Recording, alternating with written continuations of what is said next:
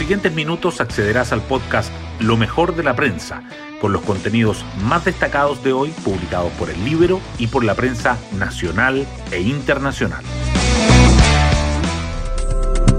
Buenos días, soy Daniela Vaz y hoy miércoles 19 de enero les contamos que se sigue complicando el escenario para el presidente electo Gabriel Boric con los presos del 18 de octubre. Ayer, la Comisión de Constitución del Senado comenzó a discutir un proyecto de amnistía propuesto por senadores de oposición como alternativa al indulto que apoya al Frente Amplista. De avanzar el nuevo texto, se abre el debate que podría beneficiar también a uniformados.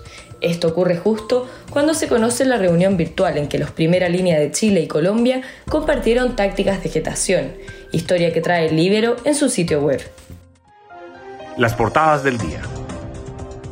Los diarios abordan diferentes temas en sus titulares principales de hoy. El Mercurio destaca que el cambio de indulto a amnistía en el proyecto sobre los presos del estallido abre debates sobre si beneficiará también a uniformados. La tercera resalta que el contagio de la diputada abre debate sobre asistencia al Congreso de parlamentarios sin vacunas.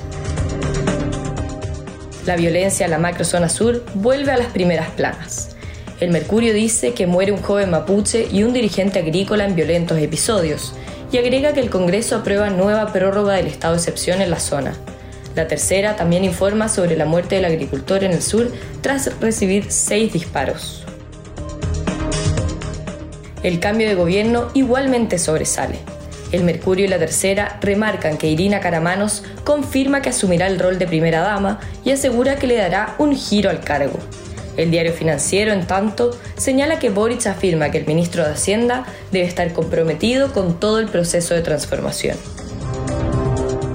El debate sobre la pensión garantizada universal también sigue presente en las portadas.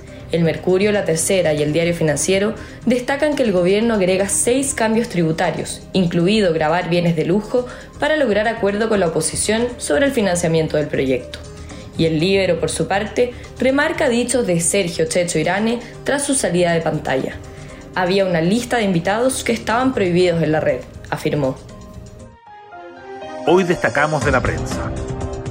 Cambio a proyecto de indulto deriva en debates sobre incluir o no a uniformados en amnistía para presos del estallido. Oficialismo y oposición se enfrentaron en la Comisión de Constitución del Senado, que declaró admisible la indicación que propone amnistía en vez de indulto para los detenidos por delitos relacionados con el 18. El presidente Sebastián Piñera se expresó contra la propuesta, mientras que la senadora electa Fabiola Campillay dijo estar a favor del indulto, pero no de la amnistía. Los senadores esperan continuar con la votación del proyecto hoy mismo. Crecen críticas a diputada antivacuna que se contagió de COVID-19 por poner en riesgo a sus pares. El positivo de Jenny Álvarez, que obligó a toda la bancada del Partido Socialista a guardar cuarentena, provocó un duro debate en la Cámara de Diputados, donde se convocó a reunión de emergencia para eventualmente incorporar medidas especiales para quienes no estén vacunados contra el coronavirus. El vicepresidente de la corporación, Francisco Undurraga, dijo que todos los comités sabían del caso de la diputada Álvarez un trabajador mapuche, César Millagual, y un dirigente agrícola, Joel Ovalle, se convirtieron en las primeras víctimas fatales de 2022 en la zona roja de la violencia rural. Millagual fue baleado por la espalda mientras trabajaba en un predio forestal en Cañete, mientras que Ovalle recibió seis disparos cuando se desplazaba con su vehículo por la ruta entre Coyipulli y Angol en la Araucanía el Ejecutivo presentó indicaciones al proyecto de financiamiento de la pensión garantizada universal, incluyendo alza de tributos a patentes mineras e inmuebles de alto valor, además de impuesto a vehículos de lujo y eliminación de más exenciones. Las medidas permitirían recaudar 2.000 millones de dólares adicionales. En los senadores de oposición, sin embargo, persisten las dudas. Otras noticias prueba de acceso a la educación superior reemplazará definitivamente a la PSU. El gobierno presentó el nuevo instrumento de admisión universitaria, que se comenzará a aplicar en el proceso de 2023 e introduce cambios para generar un sistema más equitativo. La PAES estará enfocada en medir competencia de los alumnos más que los contenidos curriculares.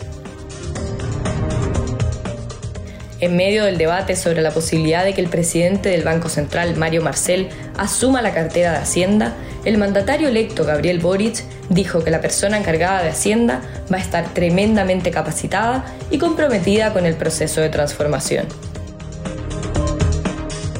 El petróleo alcanza máximo de 7 años y la gasolina seguirá al alza en Chile. Los precios del crudo alcanzaron su nivel más alto desde octubre de 2014 y las proyecciones apuntan a que llegarán a 100 dólares. Eso hará que el valor de los combustibles en el país, que lleva 21 semanas al alza, siga aumentando. Y nos vamos con el postre del día. Lazarte recurre a la vieja escuela para intentar frenar a una Argentina sin Messi el próximo 27 de enero. El uruguayo entregó la lista de convocados para los próximos dos desafíos de las eliminatorias al Mundial de Qatar.